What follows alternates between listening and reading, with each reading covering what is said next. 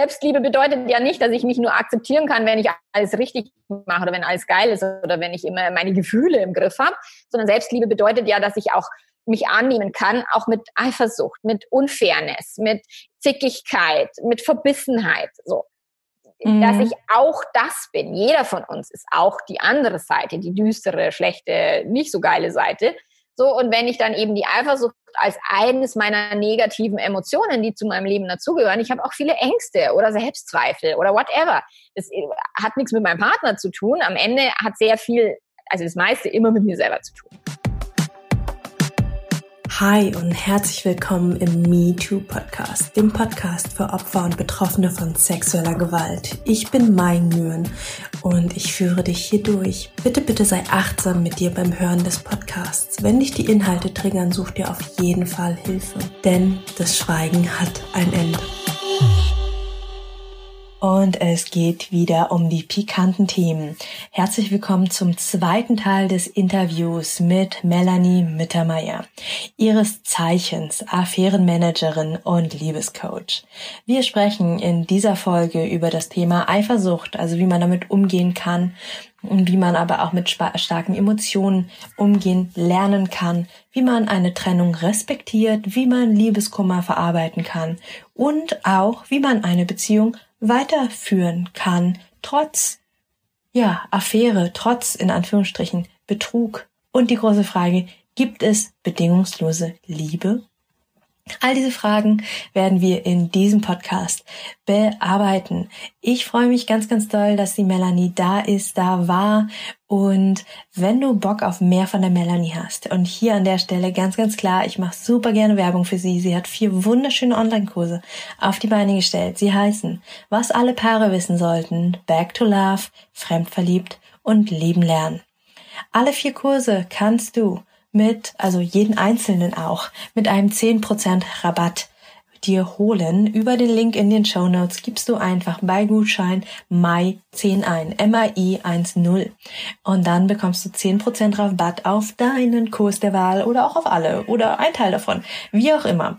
Ich wünsche dir viel, viel Inspiration beim Hören. Melanie ist eine großartige Frau. Ich bin dankbar, dass ich sie kennenlernen durfte und freue mich, dass sie ihr ganzes Wissen hier in diesem Podcast mit uns teilt. Enjoy! Und dann bleiben wir doch einfach noch kurz beim Thema Eifersucht. Ähm, da kam dann noch von einer anderen äh, Followerin die Frage, wie, wie kann sie denn mit ihrer eigenen Eifersucht umgehen? Also wie kann sie anfangen ähm, zu reflektieren? Was für Fragen sind da hilfreich? Wie, ja, wenn da Eifersucht da ist, was tue ich dann? Also zum einen gucken, um was geht's hier wirklich? Also um mhm. was geht's hier genau? Also das Gefühl der Eifersucht ist ein Gefühlskonglomerat. Da ist vielleicht Verlustangst, da kann Neid eine Rolle spielen, das Selbstwertgefühl, eine Minderwertigkeit, äh, eben der Vergleich mit anderen Personen. Also das sind so verschiedene Dinge, um die es geht. Also da genauer herauszuarbeiten, wovor habe ich denn am allermeisten Angst? Was kann denn schlimmstenfalls passieren? So, meistens kommt dann, ja, der Partner verlässt mich weil die Verlustangst mhm. meistens das Schlimmste ist. Und sage ich, ja, genau. Und was, was dann? Was machst du denn dann? Also auch dafür muss es immer einen Plan im Gehirn geben, weil wenn der Partner mhm. morgen irgendwie einen Autounfall hat und stirbt, dann wirst du auch überleben. So, das heißt, wenn der Partner dich verlässt, ja, dann musst du gucken, okay, was mache ich dann? Und wenn dein Gehirn dann schon mal zumindest sagt, okay, dann mache ich das, das, das, dann muss ich den Liebeskummer verarbeiten und dann ja, gehe ich aber in die Stadt, in die ich schon immer gehen wollte oder whatever, so, dass, dass das Gehirn eine Möglichkeit hat zu sagen, okay, dann sterbe ich nicht. Also wenn der mhm. Partner mich verlässt, dann ist nicht aus aus, sondern dann geht mein Leben weiter. Dann hilft es zumindest mal mit der Eifersucht besser klarzukommen, weil weg, mhm. also ich krieg meine Eifersucht nicht weg, 0,0. Ich muss, ich kann einfach nur akzeptieren, dass ich eifersüchtig bin. Und mein Partner, wenn ich manchmal einen Ausflipperer habe, zu sagen am nächsten Tag, okay, sorry, da habe ich ein bisschen überreagiert uh, oder mir vielleicht ein, ist in den falschen Hals geraten oder whatever oder ich auch meine Tage, wenn ich meine Tage bekomme, dann denken meine Gedanken düsterer und dann bin ich eifersüchtiger beispielsweise mhm. und, und dann aber auch zu sagen, okay, das ist nicht real, sondern es ist nur in meinem Gehirn ausgelöst, es sind nur irgendwelche Gedanken, die ich mir denke mhm. und trotzdem dieses Gefühl anerkennen und akzeptieren und dann mit diesem Gefühl halt leben. Mein Mann flirtet immer. Wann immer der irgendwelche Frauen zur Verfügung hat, er flirtet einfach immer. Und es gibt Tage, da stresst mich das 0,0 und es gibt Tage, da bin ich zutiefst eifersüchtig. Mhm. Und dann mache ich ihm eine Szene und die ist total bescheuert und total unfair und dämlich. nur, also Selbstliebe bedeutet ja nicht, dass ich mich nur akzeptieren kann, wenn ich alles richtig mache oder wenn alles geil ist oder wenn ich immer meine Gefühle im Griff habe, sondern Selbstliebe bedeutet ja, dass ich auch mich annehmen kann, auch mit Eifersucht, mit Unfairness, mit Zickigkeit, mit Verbissenheit, so. Mhm. Dass ich auch das bin. Jeder von uns ist auch die andere Seite, die düstere, schlechte, nicht so geile Seite. So, und wenn ich dann eben die Eifersucht als eines meiner negativen Emotionen, die zu meinem Leben dazugehören, ich habe auch viele Ängste oder Selbstzweifel oder whatever. Das äh, hat nichts mit meinem Partner zu tun. Am Ende hat sehr viel, also das meiste immer mit mir selber zu tun. Nur wenn mein mhm. Partner wirklich flirtet oder tatsächlich auch mal mit einer Frau knutscht und ich schaue dazu, dann kann es mich zerbröseln. That's it. Da mhm. kann sein, dass ich mental nicht ganz hinkriege, dass ich damit im Frieden bin. Ähm, aber letzten Endes liegt es auch immer noch nicht am Partner.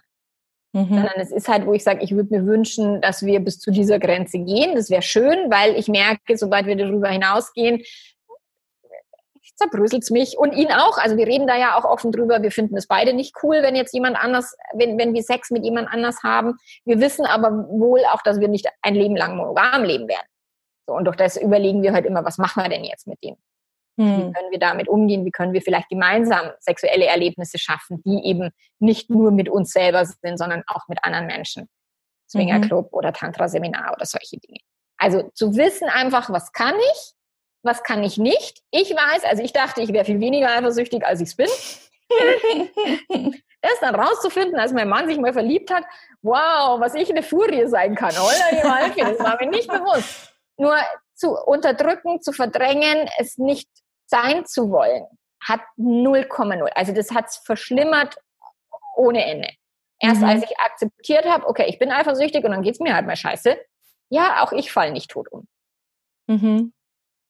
Ich finde es sehr, sehr schön und sehr, sehr authentisch und menschlich von dir zu hören, dass auch du damit zu kämpfen hast. Mhm. Und und ich kenne das auch von mir, das ist dann so, ne, man, man ist ja dann irgendwo auch in einem gewissen Selbstanspruch, ne? Ich kann mir vorstellen, du irgendwie, ah, oh, aber ich bin doch Paarcoach und Eifersucht ja. ist doch irgendwie mein Thema und ich merke es auch bei mir, ich meine, ich gehe total offen damit um, ja, ich lebe Polyamor und wenn Leute mich fragen, erzähl, ne, klar, ich erzähle immer beide Seiten aus, ist so toll, aber, b -b -b ja, und dann aber selber im Aber zu sitzen und zu merken, das fuchst mich gerade, das fuchst mhm. mich gerade richtig und da, ja. da nicht in den, ähm, versuchen, ein Bild, das ich von mir habe, wie ich gerne wäre, das zu erfüllen, sondern in, im Hier und Jetzt zu bleiben mit den Gefühlen, die gerade da sind. Mhm. Heavy Job. Und ich glaube, das ist, äh, ja, das ist so, ein, so eine Aufgabe des Menschseins. Ich glaube, damit werden wir nie fertig werden. Dann kommt danach einfach ein neues Eben. Gefühl. Es, äh, wir haben immer 50 Prozent negative Gefühle, ob der Partner jetzt irgendwie mit jemand anders vögelt oder nicht. Nur sobald eine Affäre aufgeflogen ist, wird alles Negative quasi nur noch dieser Affäre zugeordnet oder diesem mhm. Fremdgehen. Das Gehirn kann sich so wahnsinnig daran festbeißen und mhm. völlig ausblenden, dass es auch andere Aspekte gibt, die du scheiße findest im Leben. Mhm. Und da ist aber dann quasi dieser eine Aspekt, quasi das Ober-Ober-Drama und dann gibt es plötzlich keine anderen Dramen mehr. Nur es wird immer Drama geben im Leben, weil einfach die, die es gehört halt dazu, dass wir auch negative Emotionen haben. Und unser Gehirn ist dafür gebaut, negative Gedanken zu denken, damit wir dem Säbelzahntiger entkommen. Mhm. Und das müssen wir halt einfach akzeptieren, dass unser Gehirn nicht immer nur Rainbows und, und Daisies äh, produziert, sondern tatsächlich unser Gehirn auch ganz schön düster und, und beschissen denken kann. Ja. Und hast du, ich meine, du hast ja ganz, ganz viele Online-Programme und Kurse. Hast du eins, wo es ganz speziell ums Thema Eifersucht geht, wo du sagst, da könnte man mal reinschauen? Also ich habe halt, wie gesagt, das Online-Programm für Betrogene. Mhm. Das ist, da geht es aber wirklich um ganz verschiedenste Sichtweisen und eben auch die Phasen nach einem Betrug, erstmal den Schock zu verarbeiten und eben mhm. alle Emotionen fühlen zu können. Dann auch die Rachegefühle. Also da geht es halt um alle Gefühle, die dort auftauchen, bis später dann hin zum Verzeihen und zum Vertrauen. Das mhm. sind, also das, da geht's ja, da geht's ja so einen Weg. So. Also Eifersucht allein fände ich als Online-Kurs total langweilig. Ich habe mir mal ein Buch gekauft, aber ich habe es noch nicht gelesen, weil es langweilig und so, deswegen, ich lerne halt mehr mit meinen Emotionen umzugehen, egal ob es mhm. Eifersucht ist oder eine Verlustangst oder eben auch Neid oder ähm, Selbstzweifel, was es auch mhm. immer sein mag. Also mit Gefühlen halt lernen umzugehen. Scham. Scham ist eines der krassesten, schlimmsten Gefühle. Ich war mal eifersüchtig mhm. in einem Rahmen, wo es überhaupt, also in einem polyamoren Rahmen, wo ich das oberpeinlich fand, dass ich jetzt die Eifersuchtsbolze bin. Und vorher habe ich noch groß die Klappe aufgerissen, so. Das war mir urst peinlich. Mhm. Urst peinlich. Und da habe ich, also da mir gedacht, okay, scheiße, ich, damit muss ich jetzt dealen, hilft alles nichts. Und deswegen gibt es keinen Online-Kurs für nur dieses, dieses eine Gefühl, weil es gibt so viele Gefühle, die eben mit dem Thema Betrug oder, oder fremdgegangen sein, Affäre bearbeiten, die damit halt einhergehen. Wow finde ich total schön, dass du da, dass du da, ich sag mal, so eine, so eine ganzheitliche Sicht, so eine holistische Sicht auf das Thema hast, weil ich glaube, also ich meine, das sehen wir auch gerade an den Fragen, die wir gerade so behandeln. Ne? Also Eifersucht ist einfach so, und das merke ich auch in meinem Alltag, wenn ich so mit Leuten rede. Das ist in der Regel die aller, allererste Frage. Sobald die Leute hören, dass ich in einer offenen Beziehung bin, so, ja, wie geht ihr mit Eifersucht um? Und ich gucke und ich guck dann immer so, ja, wie sollen wir denn damit umgehen? Was meinst du? Wie gehst du mit Eifersucht um? Ja, also mhm. das ist für viele, ähm, die, ich sag mal, noch nicht so sehr ihre Beziehungsform reflektiert haben oder die Art der Beziehung, die sie führen, dass Eifersucht einfach, äh, ne, das ist so dieses große Monster, dieses Damoklesschwert, das über einem schwebt. Und dass du das aber einfach auseinander nimmst und sagst, hey, Eifersucht ist nur das, was du vorne dran siehst, aber da, ne, wie man so schön sagt, ähm, was sind die Gefühle dahinter? Und dass du einfach sagst, so, ähm, ich meine, du könnt, ich bin mir sicher, sicher, dass du mit einem Eifersuchtskurs unglaublich viel Geld verdienen kannst. Einfach weil die Leute Eifersucht googeln und dann direkt deinen Online-Kurs finden. Aber dass du sagst so, ey, Eifersucht alleine bringt nichts, weil dahinter steckt so viel mehr. Mhm. Also ich finde, und tatsächlich jemanden in den eigenen Gefühlen per Online-Kurs da durchzubringen, ja, mache ich auch. Nur ich könnte nicht sicherstellen, dass die Eifersucht dann besser ist. Weißt du, sie kaufen es ja, um das Gefühl der Eifersucht wegzuhaben. Mhm. Nur um das geht's mir ja gar nicht, sondern das Gefühl der Eifersucht zu integrieren. Weil nur dann mhm. kann ich damit lernen, umzugehen. Wenn ich's weghaben will und deswegen würden die den Kurs kaufen und dann wären die enttäuscht, weil am Ende nicht quasi die Eifersucht weg ist, sondern ich nur sage, hey, du bist eifersüchtig, also lerne damit zu leben. Mhm. Die habe ich nicht gekauft. So deswegen ist auch aus der Perspektive heraus, was würde der Kunde kaufen und mhm. warum und was mhm. könnte ich produzieren, weil einen Kurs, die Eifersucht ist weg, ja, damit würde ich Millionen verdienen. Millionen. Und ich habe neulich hat ein Kunde auf meinen Vorbereitungsbogen vom Coaching geschrieben, da steht eben als letzte Frage, was ist deine Traumlösung für diese Situation? Und er hat geschrieben, er hätte gern ein Blitzdings wie in Man in Black, wo die Erinnerung halt ausgelöscht wird. Und auch das könnte ich so ein Blitzdings entwickeln. Ja, ich wäre Milliardärin vermutlich. Weil die Menschen mit ihren Erinnerungen, was du selbst, ich meine, da sind wir auch wieder bei MeToo, wenn ihr die Erinnerung daran auslöschen könntet, die, also die Menschen, die eben missbraucht worden sind, äh, würdest du jetzt eher quasi lange in Therapie gehen wollen oder würdest du eher die Erinnerung auslöschen und sagen, mein Leben ist, war immer nur Rainbows and Daisies? So. da mhm. würden natürlich viele Menschen sagen, ich nehme lieber das Blitzdings. Mhm. Therapie ist schmerzhaft, langwierig. Fuck, keiner kann mir sagen, ob es wirklich funktioniert. Mhm. Scheiße, dann nehme ich doch lieber das Blitzdings. Aber so funktioniert halt Leben nicht, so funktioniert der Mensch nicht und deswegen gibt es auch keine Blitzdingse. also haben wir keine noch, Wahl. Noch nicht. ah, schön. Äh, ich habe noch zwei sehr lange und sehr persönliche Fragen. Ich würde einfach mal die erste vorlesen. Mhm. Also, sie schreibt, ich bin glücklich verheiratet und liebe trotzdem einen zweiten Mann. Wir haben seit zwei Jahren eine Affäre und es ist wirklich Liebe. Der andere hat seit neuestem eine Freundin und ich drehe durch. Wie kann ich es schaffen zu genießen, ohne Gefühlschaos zwischen Sehnsucht, Eifersucht, Schuldgefühlen, Doppelleben und Zerrissenheit? Affäre beenden, monogam weitermachen. also tatsächlich dieses, ich lebe in einer Affäre, die verboten ist. Mein Partner weiß es nicht. Ich habe die Angst, dass es auffliegt. Dann hat mein Affärenpartner auch noch eine Liebelei, wo ich eifersüchtig bin und dann wünscht sie sich quasi nur noch die positiven Gefühle zu haben, nur noch genießen und überhaupt nichts Negatives mehr zu fühlen. Auch so funktioniert das Leben nicht, so funktionieren Affären nicht, so funktioniert auch unsere Gesellschaft nicht, weil wir erstens gelernt haben, dass halt heimlich Fremdgehen scheiße ist so, mhm. deswegen muss sie mit ihrem schlechten äh, Gewissen lernen, umzugehen und zu sagen, mir ist es aber trotzdem so wichtig, weil diese Affäre, es ist wirklich Liebe, was auch immer Liebe bedeutet und, und was auch immer wirklich bedeutet, weil ich ganz oft erlebe, dass Affären die größte Illusion von Liebe sind, die es gibt. Weil die mhm. Affäre, mhm. durch das, dass es verboten ist, dass es kein Ziel gibt, dass es ständig einen Mangel gibt und eine Sehnsucht, potenziert die Emotionen und die Hormone im Gehirn so massiv. Und ich habe jeden Tag irgendjemanden, der mir irgendwas von Seelenpartner erzählt, wo ich immer sage, okay, das immer wieder weil die Menschen einfach ihre Gehirnvergiftung so verwechseln mit, das ist jetzt die wahre Liebe. Weil wenn mhm. es die wahre Liebe ist, warum lebt sie nicht mit ihm? Mhm. So wahr kann die Liebe nicht sein. So, und mhm. natürlich, da gibt es vielleicht Kinder und Gründe, ja logisch, aber wenn das doch die wahre Liebe ist und sie den Anspruch hat, die wahre Liebe zu leben, dann kann sie entweder ihren Mann behalten und die wahre Liebe leben, sprich heimlich, aber muss sie mit ihrem schlechten Gewissen umgehen. Mhm. Und wenn der Typ, der wird ja nicht dann sagen, okay, dann lebe ich aber monogam, wenn so, weil ich lasse dann auch mal die Finger von anderen Frauen, sondern er dann sagt, ich will aber auch eine Partnerin für den Alltag haben, ja, dann muss sie lernen, mit ihrer Eifersucht umzugehen. Ich mhm. meine, dieses, ich will zwar alle guten Gefühle haben, ich will diese tolle Liebe leben, aber ich will keine negativen Gefühle dafür ertragen müssen.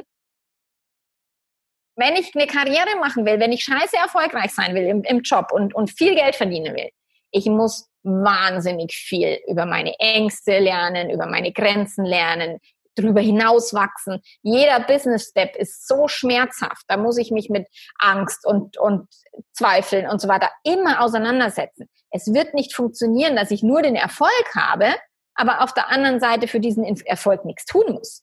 Mhm selbst Lotto spielen ist eine Zitterpartie und ist spannend und du musst vielleicht 357 Lottoscheine ausfüllen, bis du einmal irgendwie die Million gewinnst. So, und hast jedes Mal dieses, oh Gott, und wieder die Enttäuschung und dann hat es wieder nicht geklappt und so weiter. Oder eben, ich gehe für mein Ziel, weil ich sage, okay, ich möchte diese außergewöhnliche Art von Liebe leben.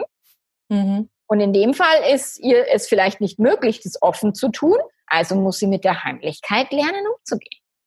Und dazu gehören schlechte Gefühle. Also es nur zu genießen, das ist auch, wenn die Menschen zu mir kommen, weil sie die Beziehung öffnen wollen und sie glauben, sie haben jetzt nur noch tollen Sex mit anderen Leuten und keine negativen Gefühle. Es wird nicht laufen. Es geht nicht. Weil dafür mhm. sind wir mhm. alle viel zu monogam geprägt. Wir müssen alle durch, durch Glasdecken und, und Gummibänder abschneiden. Also dieses wirklich uns den Schädel einschlagen, wenn wir wieder ein neues Ziel erreichen wollen, im Sinne von, ich will offener sein, ich will offener leben und so weiter. Es ist scheiße viel Persönlichkeitsentwicklung. Die tut weh. Mhm. Wow. Eine harte, aber herzliche Antwort. Ja, es wäre, da sind wir wieder bei Blitzdings, das wäre natürlich leichter, alles Negative wegblitzdings mhm. und nur noch genießen, aber wie gesagt, so funktioniert nicht der Mensch und nicht das Leben und nicht das Gehirn. Mhm. Okay, zweite Frage. Ich habe seit sechs Monaten eine Affäre, die im nächsten Jahr enden soll, wenn ich einige Monate mit meiner Familie im Ausland verbringe. Wie bereite ich das mit meiner Fremdliebe gemeinsam gut vor, wenn diese zwar meine Absicht dazu kennt und sich auch bewusst ist, dass die Affäre zeitlich begrenzt ist, aktuell emotional allerdings noch intensiver involviert ist? Herzlichen Dank für ein paar Impulse dazu. Ich meine, wie bereite ich vor, mich von dem Partner zu trennen? Wofür soll die Vorbereitung denn dienen? Dass keiner dann Schmerzen hat? Hm. Auch da sind wir wieder beim, ich möchte unbedingt den Schmerz vermeiden und ich möchte meiner Fremdliebe nicht zumuten, dass sie dann ganz feste traurig ist, wenn sie jetzt vielleicht sich noch nicht Stück für Stück so ganz langsam entliebt, dass es dann nächstes Jahr, wenn es soweit ist, dann keine Liebe mehr da ist und wir dann ganz entspannt auseinandergehen können und winken und sagen, schön war die Zeit. Hm. Ja, so funktionieren wir nicht. Hm? Leider nein. Das, hm. Es gibt keine Vorbereitung für eine Trennung.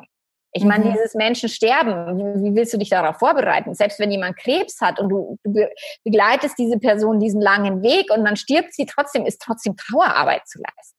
Mhm. Auch wenn du schon seit Monaten weißt, dass sie sterben wird. Mhm. Also von dem her ist es dieses, diese Vorbereitung, ja, du kannst dich vorbereiten, indem ihr Gespräche drüber führt. Mhm. Immer wieder klar machst, okay, da ist ein, da werden wir echt uns vermissen und da werden wir wirklich Schmerz haben und Liebeskummer und ich, mir graut vor dieser Zeit und ich finde es eigentlich schön mit dir, aber nein, es hat ein Enddatum und dann ist es so. Mhm. Auch beide fallen nicht tot um danach. Auch nicht mit dem Liebeskummer, auch nicht mit dem Vermissen und mit der Sehnsucht. Beide können, was so, ein Partner kann sterben. Und mhm. du musst damit leben. Ich habe schon Kunden betreut, wo der Partner gestorben ist. Wow. Und gerade ein Baby frisch geboren war. Also es ist sicherlich ist das Leben nicht immer ganz easy peasy, aber es hat halt so viel Schönheit und so viel Bereicherung, auch durch das, dass wir andere Menschen vielleicht nochmal dazu holen und mit in, in unser Leben, was du, wenn du keine Affäre hast, dann musst du dich auch um Liebeskummer keine Sorgen machen. Also dein Partner brennt irgendwann durch mit irgendwem, aber letzten Endes, wenn du dich, was ich habe mir das wirklich, als ich offen gelebt habe, habe ich mir gedacht, muss ich mir das echt antun? Mhm. Wieder zu hoffen, schreibt er jetzt oder oh Gott, mir war es zu anstrengend, wo ich mir gedacht habe, okay, na, muss ich ja nicht unbedingt machen. Hm. Du hast gerade das Thema Liebeskummer angesprochen. Wie geht man denn mit Liebeskummer um? Oh, ich bin immer der schlechteste Liebeskummer-Coach, sage ich immer. Aber die Menschen sagen dann immer, aber deine Nachricht hat mir genau geholfen. Weil ich immer sage, Liebeskummer ist immer dieses Rumheulen das hätte der mir nicht antun sollen oder er hätte uns noch eine Chance geben sollen oder sie oder wie auch immer, sondern einfach mal zu sagen, okay, du musst respektieren, wenn eine Person ohne dich durchs Leben gehen will. Hm. Die Person muss für sich entscheiden, wie lebe ich mein Leben und äh, was auch immer die Gründe sind für diese Trennung. Diese Person hat entschieden, nicht mehr mit dir zu sein. Mhm. Und dann musst du lernen, mit diesem Liebeskummer umzugehen. Oder eben, wenn du eine Affäre hattest und du sagst, nee, ich kann das mit meinem Gewissen nicht vereinbaren, ich möchte meine persönliche Integrität behalten oder wieder neu zurückbekommen, deswegen muss mhm. ich mich von meinem Affärenpartner trennen. Das wird Liebeskummer geben. Und Liebeskummer ist wie ein Todesfall. Das ist Trauerarbeit. Das heißt, da gibt es keine Abkürzung. Mhm. Außer über die Akzeptanz über die Akzeptanz, dass dieser Mensch jetzt einfach nicht mehr Teil meines Lebens ist. Mhm. Aber der mhm. Widerstand dagegen, der sollte doch noch oder sie sollte doch noch oder ich will doch noch oder wie auch immer, der Widerstand macht Liebeskummer zur Hölle. Mhm. Nur ohne Kummer wird es nicht laufen, ohne Trauerprozess wird es nicht laufen. Mhm. Und dann das eigene Leben wieder vorwärts bringen. Schnulzen hören, Rotwein saufen und irgendwann dann sagen, so, jetzt ist aber auch mal wieder gut. ich habe ein Leben Schön. zu leben. Und ich möchte hier irgendwie das vorwärts bringen. Und da habe ich einen Beruf und da gibt's noch irgendwie, als mein Bruder gestorben ist, habe ich zu meinen Eltern gesagt, hey, ihr habt noch drei andere Kinder. Also ich war mhm. da, also das ist ein bisschen vorwurfsvoll war das damals, aber da war ich halt dann so angepisst vor lauter Trauer, Trauer, Trauer, Ewigkeiten. Und ich gesagt mhm. habe, ey, unsere Familie besteht auch aus mehreren Menschen und nicht nur aus dieser einen Person, die jetzt gestorben ist. Mhm. Und dann sich auch wieder aufzurappeln und zu sagen, okay, will ich jetzt irgendwie mich im Selbstmitleid suhlen oder lebe ich mein Leben? Mhm. Selbstmitleid ist fein für eine Weile im Liebeskummer. Mhm. Irgendwann muss es raus aus dem Selbstmitleid, weil ansonsten bringst du dein Leben nicht mehr voran. Mhm. Und es wäre so schade drum. Ich kenne so viele Frauen, die sich an irgendeinem Typen aufhängen quasi, ähm, wo ich sage, ey, du könntest ein Business gründen, du könntest, keine Ahnung, eine Hilfsorganisation leiten, du könntest so viel mehr machen mit dieser Energie, als wie nur auf diesen einen Deppen fixiert zu sein. Nicht mhm. tun da bin ich Feministin, wo ich immer sage, ey, leb dein Leben und, und tanz an in der Welt. Mhm. Und wenn dich jemand liebt, ist es schön. Und wenn jemand sagt, er liebt dich nicht, ja, mal, dann musst du es akzeptieren und es tut weh, logisch. Mhm. Nur ist die Person nicht, ich meine, wenn mein Mann mich verlassen würde, ich würde wahrscheinlich grausenvollen Liebeskummer haben. Es wäre ganz schlimm. Mhm. Würde ich deswegen mein Leben irgendwie gegen die Wand fahren? Ja, mein sicher nicht. Mhm. Schön. Würde ich mir noch mal einen heimholen? Weiß ich auch nicht. oh, schön. Ähm, dann geht's noch mal Richtung Affären. Eine Followerin fragt, ähm, wie kann ich ähm, eine Affäre verzeihen lernen und in die nochmal die Beziehung probieren? Also zum einen zu gucken, ob denn die Beziehung vor der Affäre, ob sie erhaltenswert ist. Also im mhm. Sinne von totes Pferd. Und wenn mhm. sie nur aus Verlustangst geht oder wegen Haus oder weil man das halt sich nicht trennt oder was auch immer, dann wird es schwieriger, als wenn sie mhm. wirklich diese Beziehung möchte. Mhm. So, und wenn, wenn sie ihren Mann liebt, ihren Partner liebt, dann zu sagen, okay, wir haben jetzt einen Scherbenhaufen produziert. Sowas kommt in allen Langzeitbeziehungen vor. Mhm. Wer sagt denn, dass wir nur in Beziehung sind und nie verletzt werden? Das ist Bullshit. Also mhm. auch zu akzeptieren, dass Verletzungen zu langen Beziehungen dazugehören und dass eben eine Affäre nicht das Ende der Welt bedeutet, sondern dass eine Affäre einfach, letzten Endes ist es fürs Gehirn sehr viel logischer, fremd zu gehen, als treu zu sein. Treue ist eine krasse Disziplinleistung vom Großhirn und mhm. das kriegen die Menschen nicht ein Leben lang hin. Und dann auch das nicht so persönlich zu nehmen, also zu sagen, der, mein Partner ist ja nicht gegen mich fremdgegangen, sondern für sich selbst. Also mhm. auch da wieder raus, weil die meisten Betrogenen, die sagen dann, wow, und der war so egoistisch oder der ist so egoistisch, dem gehen es ja nur um seine Gefühle. Und dann sage ich immer, okay, und um wessen Gefühle geht es jetzt gerade? Mhm. Also auch da den Egoismus zu erkennen, zu sagen, er hätte diesen Spaß nicht haben dürfen, damit ich keinen Schmerz habe, ist genauso egoistisch wie Spaß zu haben. Mhm. Okay, also sich wirklich da auch zu reflektieren und zu sagen, okay, was ist denn daran das Schlimmste? Wenn ich meine Kunden, ich, ich frage immer, was genau ist denn daran so schlimm? Mhm. So als, und, und dann schauen die mich an, so, das ist doch klar, dass das schlimm ist. So. ja, und dieses Nebel in Tüten und was genau ist daran so schlimm? Welche Gedanken sind es, die dich so in den Schmerz treiben? Weil, mhm. was so dieses Verzeihen bedeutet, ich bin, ich bin so ein toller, generöser Mensch, ich verzeihe dir, dass du irgendeinen Scheiß gemacht hast. So, ich verzeihe dir deinen Fehler. Mhm. Wo ich das auch ganz anders betrachte, wo ich sage, du willst ihm jetzt verzeihen, dass er ein Mensch ist mhm. und dass er ein Gehirn hat und dass er Dinge nicht immer so macht, wie du sie geil findest. Mhm. Und was genau gibt's jetzt da zu verzeihen? Mhm. Und wenn ich eine Affäre integrieren kann, also im Sinne von, okay, wir beide haben jetzt eine wichtige Erfahrung gemacht. Wir beide sind nicht tot umgefallen. Auch das ist immer wichtig zu, zu verstehen. Affäre mhm. macht niemanden, bringt niemanden um normalerweise. Und dann einfach zu gucken, okay, was können wir daraus lernen? Oft gibt es Gründe, die in der Beziehung verankert sind, aber nicht immer kann eine mhm. Midlife-Crisis sein, es kann eine berufliche Krise sein beim Partner. Manchmal entsteht eine Affäre durch eine Abtreibung oder ein Todesfall in der Familie, so weil es mhm. so wie, wie so ein Antimittel gegen Tod und gegen Krankheit wirkt und so. Und, und da muss ich genau hingucken, was genau war es denn? Mhm. Oder war es halt nur die Gelegenheit? Auch es kann so banal sein dass sich da einfach eine, eine Person zur Verfügung gestellt hat, ähm, die plötzlich äh, sagt, du, ich will mit dir in die Kiste, wie schaut's aus? Und vielleicht sogar sich irgendwie halbwegs nackig macht oder sowas, hatte ich auch schon. Dass, okay. dass Frauen irgendwie die, die Affärenmänner wirklich mit nackten Tatsachen da überzeugt haben. Und dann wo okay. ich sage, für den Mann ein Sechser im Lotto, warum sollte er Nein sagen? Da haben wir wieder ein Gehirn, ne? Ja. Logisch, aus moralischer Gesicht hätte er Nein sagen sollen, aber in dem Moment ist sein Gehirn so voller Hormone, mhm. dass er da nicht unbedingt diszipliniert und, und so denkt, oh, was kann es für Folgen haben, sondern da ist erstmal, oh Gott, das Gehirn kann Dopamin ausschütten und Spaß haben. Mhm. Und erst danach kommt dann, scheiße, was hat das für Folgen?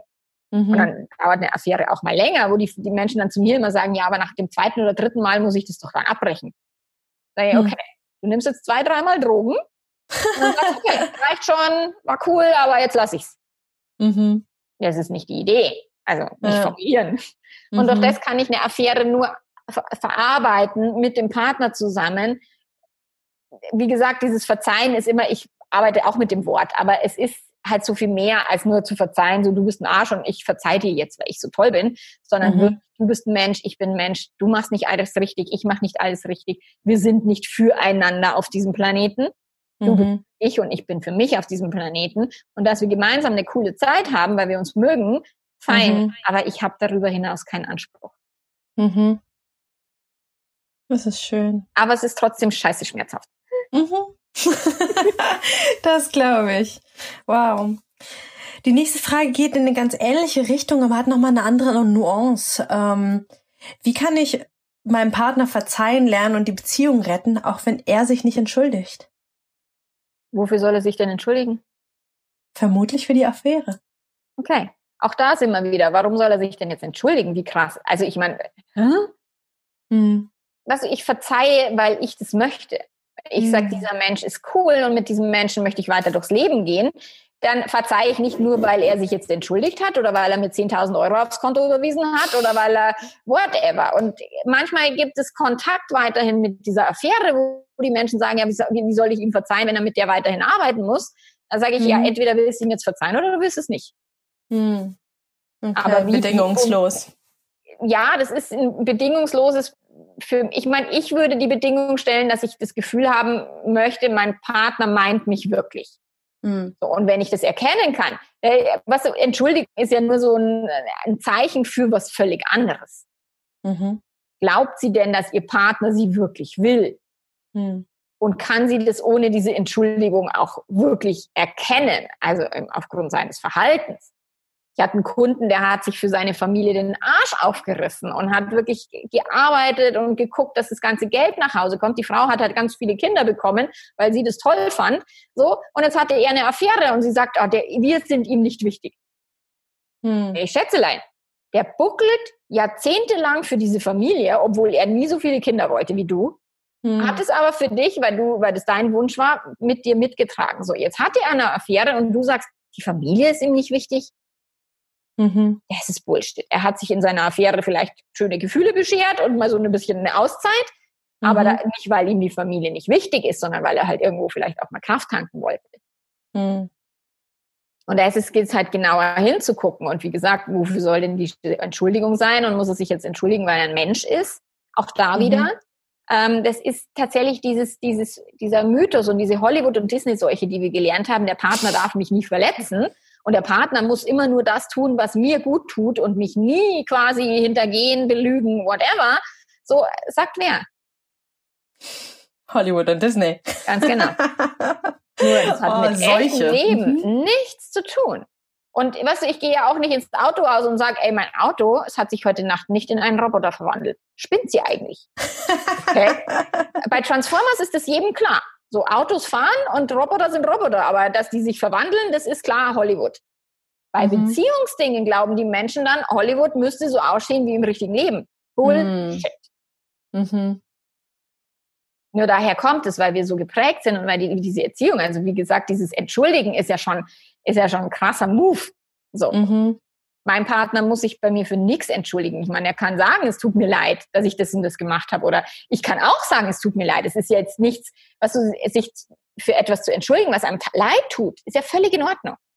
Mhm. Nur vielen Menschen tut die Affäre per se nicht leid, weil sie war schön. Es mhm. tut ihnen leid, dass sie den Partner verletzt haben. Mhm. Und dafür können sie sich entschuldigen, aber doch nicht quasi so pseudomäßig zu sagen, oh, das war der schlimmste Fehler meines Lebens, obwohl er innerlich denkt, boah, war das geil. Okay. Mhm. Nur das ist das, was die, was die Menschen dann hören wollen. So quasi, die Affäre war ja nur beschissen. Da sage ich nur, wenn die nur beschissen gewesen wäre, dann hätte er sie nicht gehabt. Mhm. Wenn Alkohol nur scheiße wäre und wir wissen alle, dass Alkohol nicht so geil ist, wenn Alkohol keine, keinen Nutzen hätte. Bei mir ist Alkohol entspannt mich, Alkohol macht mich witziger, also noch witziger. so, Alkohol hat ganz viele positive Aspekte. Hätte der die nicht, würde ich ihn nicht trinken. Mhm. Ja, wenn wir dem Alkoholiker immer nur sagen, Alkohol ist doof und Alkohol ist doof, aber der sagt, aber er tut mir halt einfach so gut, dann sind wir auf dem Holzweg. Und das ist dieses sich entschuldigen für etwas, was ihm vielleicht gar nicht leid tut. Mhm.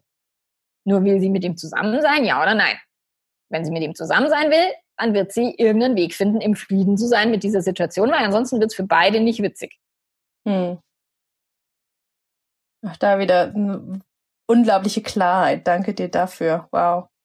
Also ich merke, ich lerne auch noch ganz, ganz viel im Gespräch mit dir und das ist cool. okay. Ich habe jetzt schon zehn Jahre Erfahrung auf dem Buckel oder mehr mhm. als zehn. Also insofern und ich habe einen Mann, der eine kurze Aufmerksamkeitsspanne hat. Das heißt, ich muss auch in meiner Ehe sehr auf den Punkt kommunizieren. Und im Business, mein Stundensatz ist relativ hoch. Das heißt, ich bin relativ teuer. Da mhm. hilft denen das nicht, wenn ich jetzt drumrum quatsche, sondern da muss ich die Dinge schnell und wirklich konkret auf den Punkt bringen, dass die auch dann für ihr Geld halt auch diesen Nutzen bekommen. Mhm. Super gut. I love it. In Anbetracht der Zeit, ich habe noch zwei Fragen und dann äh, muss uns die Melanie quasi auch schon wieder verlassen, weil sie super busy ist. Ja, ich habe einen nächsten Coaching-Termin. So. Ja. Also, die vorletzte Frage, ähm, die ist sehr, sehr offen, aber vielleicht kannst du damit mehr anfangen als ich. Ähm, ich lese sie einfach mal im Wortlaut vor. Wie lasse ich das Gefühl bedingungsloser Liebe zu? Ah, genau. Du hast, das habe ich vorher vorab schon in deiner, ah. in deiner Story mhm. gelesen, genau. Also das Thema ist, zum ersten müsste ich, äh, würde ich jetzt erstmal definieren, was heißt denn bedingungslose Liebe? Mhm. So, und was heißt zulassen? Also woran würde diese Person denn merken, dass sie Liebe zulässt? Und woran, mhm. was wäre der Unterschied zwischen Liebe und bedingungsloser Liebe? Also was mhm. wäre da so? Und ich würde jetzt vermuten oder interpretieren, dass sie sich selber vielleicht nicht so geil findet, also sich selber als nicht liebenswert empfindet. Und jetzt kommt eine Person, die sie liebt, wirklich inniglich, vielleicht sogar auch bedingungslos. Und sie sagt, scheiße, ich komme aber nur damit klar, wenn mich jemand blöd behandelt. Hm. sind wir wieder mhm. bei MeToo. Weißt du, die Menschen, mhm. die tatsächlich in der Kindheit misshandelt worden sind, die suchen sich später meistens Partner, die eine ähnliche Gefühlsqualität in ihnen erzeugen, wie mhm. das Ältere. Also wir suchen uns ja nicht den bestpassendsten Partner oder den liebevollsten, schönsten oder reichsten aus, sondern wir mhm. suchen uns ja den Partner aus, der irgendwo zu den Mustern aus unserer Kindheit passt und die mhm. triggert. So. Mhm. Und das kann eben sein, wenn ihr Selbstbild nicht das Geilste ist oder sie sich selber nicht bedingungslos lieben kann. Und ich meine, bei der bedingungslosen Liebe, da bin ich immer ein bisschen zwiegespalten. Also ich finde es ein schönes Konzept und ich mhm. finde es schön, dahin zu streben, zu sagen, ich gehe immer noch mehr in die bedingungslose Liebe, dass mein Mann für sich auf diesem Planeten ist, dass er die Dinge tut, die er für sich für richtig hält. Nur würde der mich jetzt irgendwie drei Wochen mit dem Arsch anschauen oder mit mir nicht sprechen, dann wäre es ziemlich schnell vorbei mit der bedingungslosen Liebe. Mhm. Okay? Dann würde ich zwar sagen, Schatzel, ist irgendwas falsch und können wir das bitte wieder ändern? So, aber würde der jetzt nicht mit mir sprechen, müsste ich mir halt überlegen, will ich trotzdem in dieser Beziehung sein. Mhm. So, und bedingungslose Liebe ist für menschliche Gehirne, ich glaube, zu 100 Prozent nicht erreichbar. Aber dahin zu streben und zu sagen, ich krieg's zumindest zu 80 oder, oder so Prozent hin, bedingungslos zu lieben. Oder ich meine, wenn ich mit Müttern spreche und sage, du, deine Kinder liebst du ziemlich bedingungslos. Die meisten Mütter. Ja, die wollen zwar auch, mhm. dass die gute Noten schreiben und ihr Zimmer aufräumen und so weiter. Also da sind schon auch Bedingungen geknüpft, aber jetzt nicht zwingend an die Liebe. Sondern mhm. es ist halt das Verhalten. Lieben werden wir unsere Kinder immer, auch wenn die einen Scheiß bauen, denen verzeihen wir alles. Mhm. So. Das ist auch, sage ich den, den Betrogenen auch immer, dein kind, deinem Kind würdest du verzeihen, wenn es irgendein Bullshit baut. Mhm. Egal was es ist. Und da ist tatsächlich das Thema eben erstmal definieren, was ist genau bedingungslose Liebe, was bedeutet das für sie, in welcher Form wird sie ihr entgegengebracht, was heißt es, sie quasi zuzulassen oder anzunehmen, so was genau müsste sie dafür tun oder was so. Und dann am Ende geht es darum, das eigene Selbstbild zu überprüfen und zu gucken, bin ich denn liebenswert? Und kann hm. ich es aushalten, wenn jemand mich als liebenswert empfindet? Mhm. Das wäre so mein. Mal eben. Geil. Okay, letzte Frage. Ähm, super schöne Frage. Wie kann ich in der Langzeitbeziehung mit kleinen Kindern die Leidenschaft wieder entfachen? Also tatsächlich ist das, also kleine Kinder zu haben, ist in jeder Langzeitbeziehung äh, tricky. So, die Leidenschaft mhm. entfachen, auch da muss ich erstmal wissen, äh, wofür brenne ich denn? Was finde ich mhm. denn erotisch? Was finde ich spannend? Was finde ich, ähm, was macht mich an? Also meine, mhm. mein erotisches Gaspedal oder mein, mein ähm, sexuelles Gaspedal zu finden und zu wissen, was drückt es denn und was ist die sexuelle Bremse. Beispielsweise Kinder kommen ins Zimmer, das wäre so, zack, latscht, latscht man auf die sexuelle Bremse. Mhm. Dann zu mhm. gucken, wie kann ich mir Freiräume schaffen von mhm. den Kindern. Also mit Babysitter, Oma, Opa, whatever. Wie kann ich eine entspannte Sexualität leben, auch wenn ich Angst habe, dass die Kinder ins Zimmer kommen? Mir hat da der mhm. David Schnarch sehr geholfen, die Psychologie sexueller Leidenschaft. Der, ich meine, es war in diesem Buch, der, der sagt, lieber bekommen die Kinder eine, eine gesunde Sexualität der Eltern mit, als dass alles von den Kindern weggehalten wird. Also auch so kann die Leidenschaft äh, wiederkommen, wenn ich nicht ständig mir denke, oh Gott, die Kinder dürfen meine Sexualität nicht miterleben. Mhm. Und dann natürlich über außerhalb der Komfortzone. Leidenschaft findet nicht in der Komfortzone statt, nicht über Netflix und nicht über Jogginghosen auf dem Sofa. Ja. Sondern Leidenschaft entfacht man halt durch was Ungewohntes, durch was Neues, vielleicht auch ein bisschen was Gefährliches, was Verbotenes. So, das sind, sind die Dinge, auch mein Flirt im Außen, die eigene Sinnlichkeit zu testen. Wie ist die denn unabhängig von meinem Partner? So wird mein Partner noch von anderen Frauen wahrgenommen. Auch das entfacht meine Leidenschaft zum Beispiel sehr. Denn zu mhm. sehen, wenn andere Frauen den toll finden, dann finde ich ihn noch, noch toller. und auch Schön. ein bisschen diese Eifersucht. Eifersucht ist ja nicht per se was Verkehrtes, sondern mhm. Eifersucht mhm. kann auch tatsächlich sehr viel Leidenschaft erzeugen. Ich habe hier Paare, wo die Affäre aufgeflogen ist, da haben sie ihren besten Sex ihres Lebens. Mhm weil die Verlustangst und das alles dazu führt, dass es wieder mehr knallt in, in, im Bett. Im wahrsten Sinne des Wortes. Genau. wow. Krass. Das war ja jetzt quasi ein äh, Ferncoaching mit Vortrag und ganz, ganz viel geballtes Melanie Mittermeier-Wissen. Hammer. Mhm. Melanie, ich danke dir von Herzen und an alle, die gerade noch, äh, die gerade zuhören. Melanie hat gerade, ähm, hat während, vielleicht ist es euch durchgerutscht, weil Melanie sehr viel und sehr schnell erzählt und sehr kondensiert. Sie hat zwei ganz, ganz tolle Online-Programme. WAPS, was alle Paare wissen müssen. Das ist quasi so ihr Basic-Programm für alle Paare, wo einfach so einmal so Grundwissen drin ist, so Melanie Basics und dann eben einfach nochmal Back to Love, wo es wirklich um Fremdverliebtsein, um Affären geht und wirklich so die ganze Gefühlsspanne. Und ähm, schaut euch die gern an. Wir verlinken euch das alles in den Show Notes, auch die Webseite der Melanie, ein Insta-Account, ihren Podcast haben wir quasi gar nichts viel zugesagt, aber ähm, Liebe Leben, richtig? Liebe Leben, genau. Liebe Leben, auch wunderschöner Name. Auch der kommt in die Show Notes rein und dann äh, erkunde die Welt der Melanie Mittermeier. I love it. Das ist so, so cool. Melanie, ich danke dir von Herzen, dass du da warst. Ich danke und ich dir, hat mir sehr viel Spaß gemacht. Voll gerne. Und ich würde dir das letzte Wort überlassen was soll ich denn jetzt sagen? Tschüss. Was auch immer du sagen möchtest. Oh, wie schön. Ja. Aber wie gesagt, ich habe Spaß gehabt, mit dir da mich, mich, zu unterhalten. Ich liebe sowas. Und äh, wenn jemand da draußen was mitnehmen kann, ja, umso besser. Sehr, sehr cool. Danke, Melanie. ja, ich danke dir. Ciao. Ciao. Wow. Das war das Ende der pikanten Doppelfolge mit Affärenmanagerin und Liebescoach Melanie Mittermeier mit ihrem unglaublich goldigen und liebevollen bayerischen Dialekt. Ich hoffe, die Folge hat dir gefallen. Lass mir total gern Feedback da. Melde dich voll gerne bei mir. Schreib mir auf Instagram. Folg auch voll gerne der Melanie. Ich finde sie ganz, ganz großartig. Sie macht tolle Instagram-Posts. Sie hat auch einen ganz, ganz tollen Podcast, Lieben Lernen. Schau bei ihr vorbei. Melanie ist ein großartiger Mensch, ein großartiger Coach, hat ganz, ganz viel zu geben. Und wenn du magst, schau dir auch sehr, sehr gerne ihre Online-Kurse an. Alle Links zu den Online-Kursen sind in den Show Notes und du bekommst mit dem Rabattcode MAI10, also MAI10, bekommst du 10% Rabatt auf den Kurs deiner Wahl oder auf so viele Kurse, wie du magst.